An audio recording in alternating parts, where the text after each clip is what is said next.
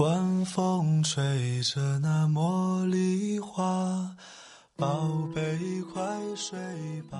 每一天，我们的生活忙碌复杂，希望此刻的你卸下全部的面具和盔甲，呼吸一下新鲜的空气，让心灵放个假。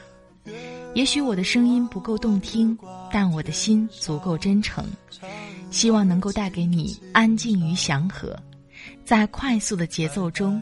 缓慢的生活，爱自己，爱人生。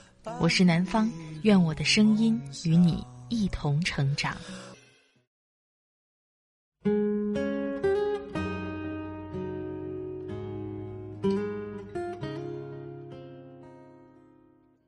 嗨，你好，这里是快节奏慢生活，我是南方。今天你过得好吗？今天的上海天气晴朗，你那里呢？最近有朋友给我留言说，他在跟朋友相处的过程当中会有很多的不愉快，不知道该怎么处理。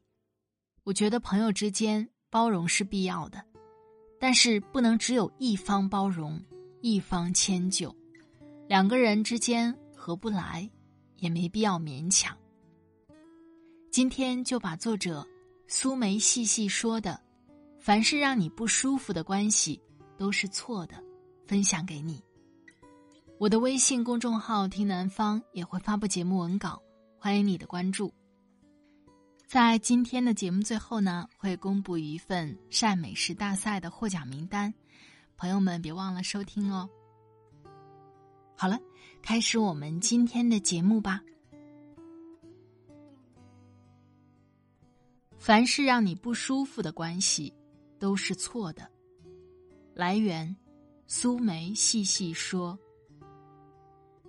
三观不同，不必强融。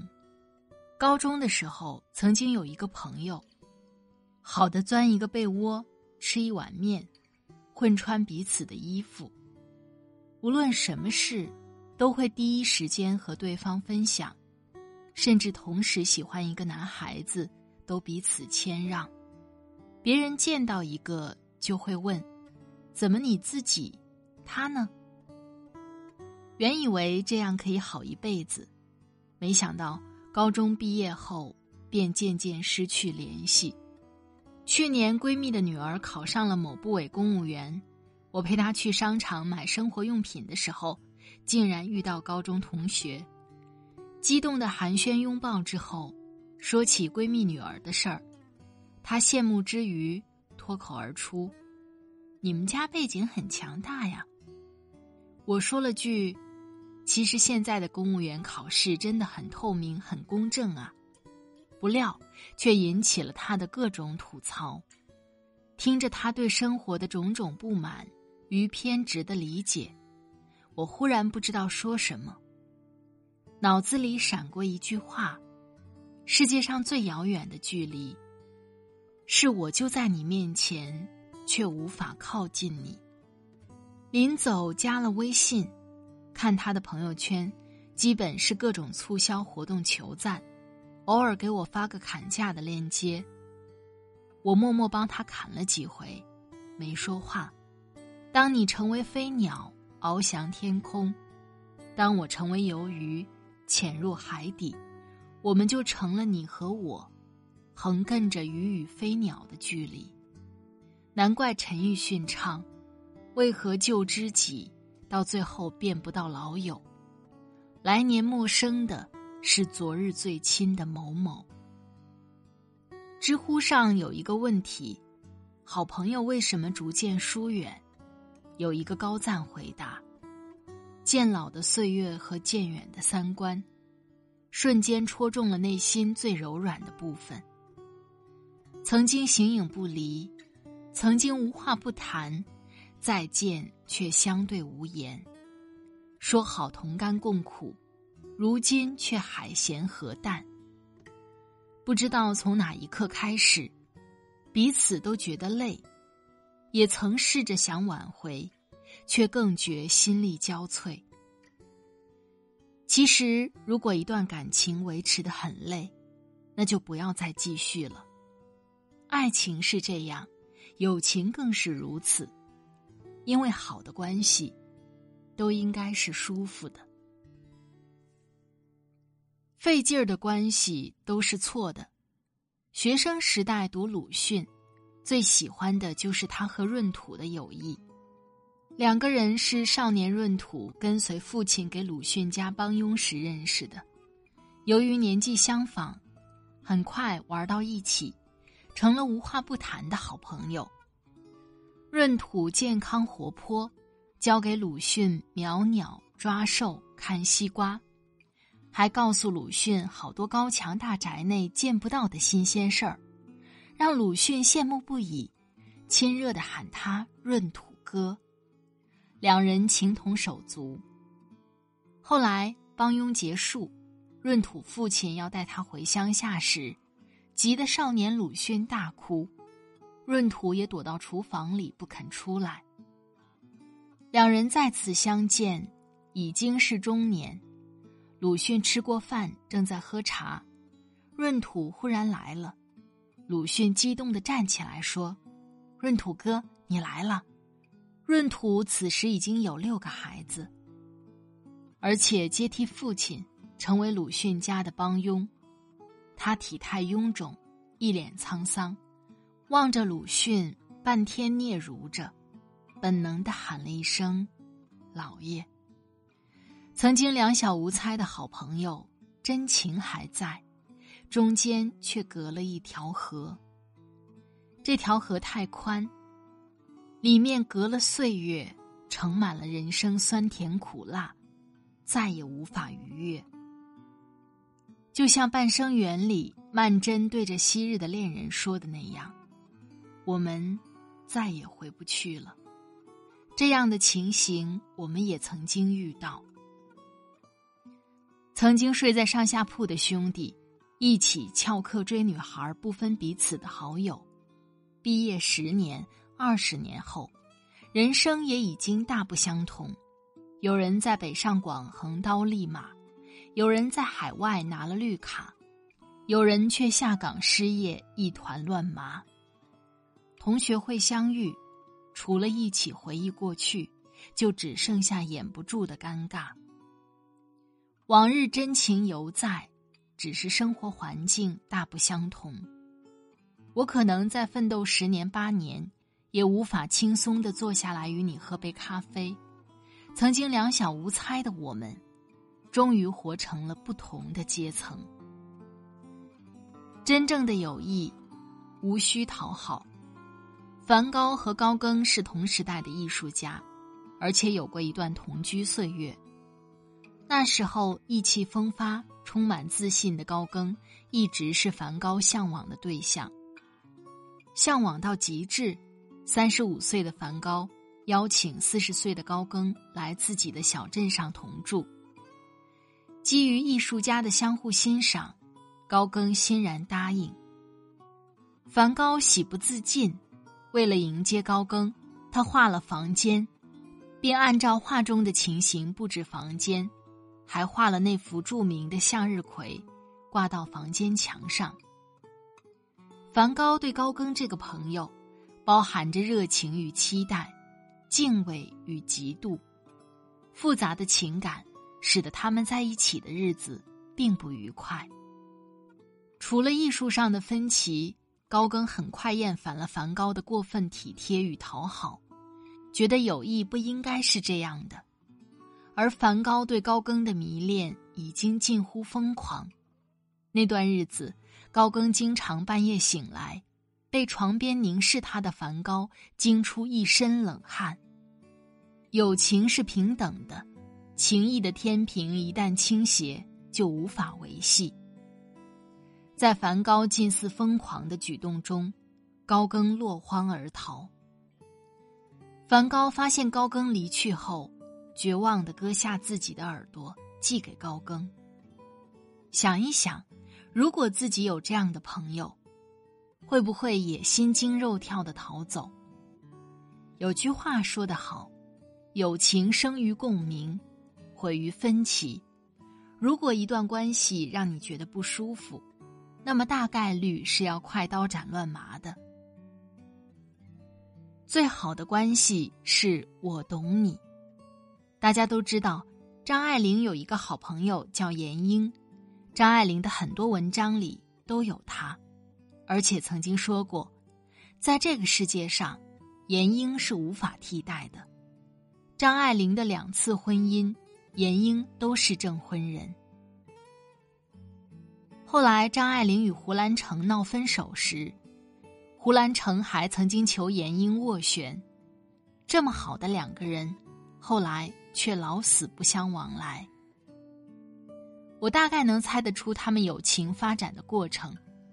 开始的时候，两个人，两个人里，张爱玲是主角，她才华横溢，风头正劲；闫英是作为配角存在的。后来张爱玲去美国后，生活落魄，多亏闫英帮助。但是。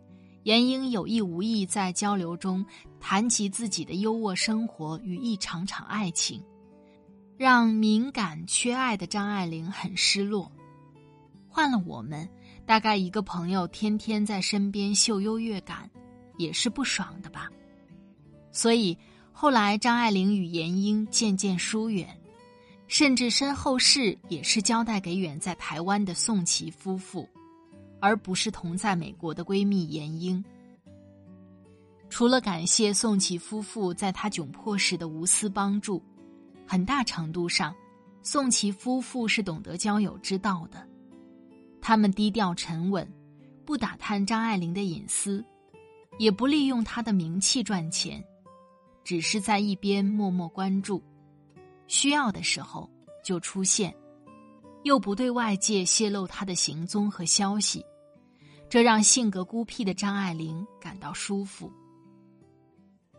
其实，最好的关系不是天天在一起，而是我懂你，懂你的骄傲与自尊，明白你的不堪与无奈，看破不说破，默默站在你身后，护你自在舒服。拥有一份真情是一种幸运，但是感情也是有保质期的。很多时候，有些东西会在原本亲密无间的两个人之间，悄悄划开一道口子。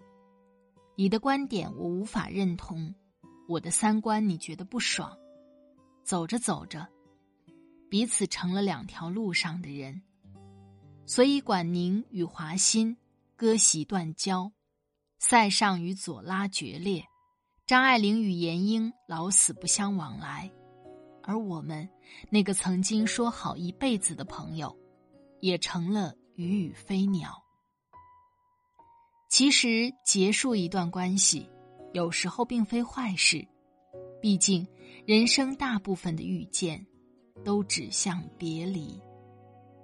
有结束，才有开始。失去一份真情，再去迎接下一份真情，舒服才是最重要的。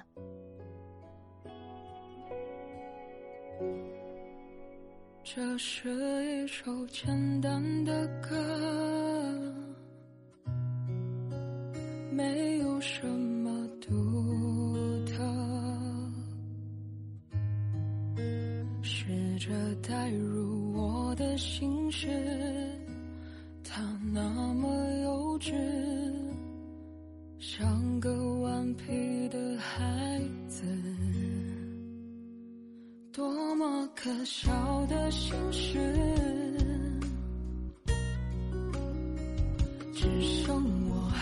在坚持。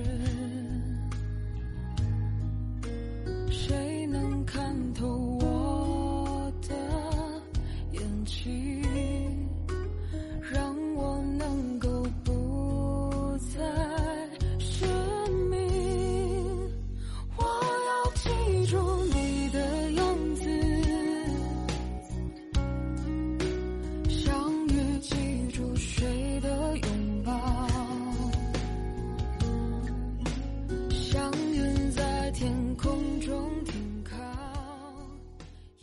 好了，亲爱的朋友们，听了刚才的节目，你的感受是怎样呢？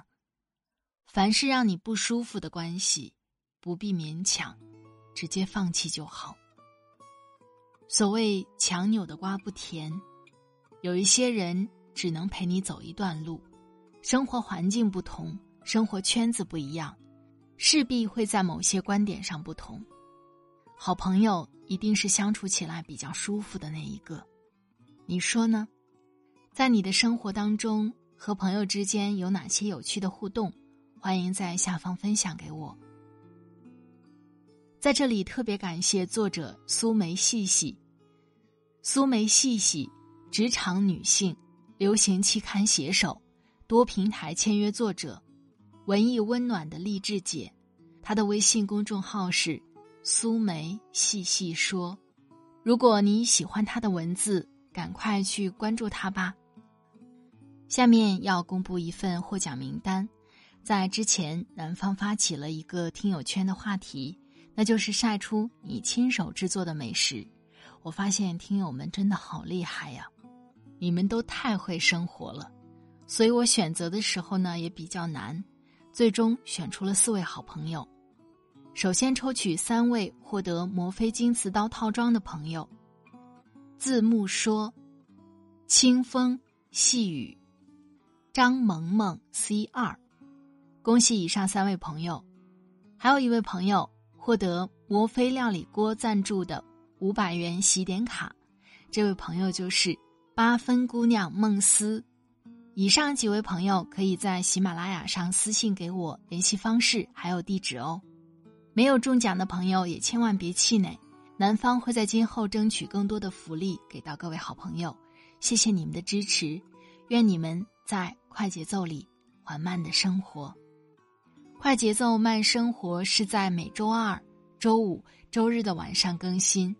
如果你喜欢我的节目，喜欢我的声音，欢迎你点击订阅我的专辑，第一时间收听温暖。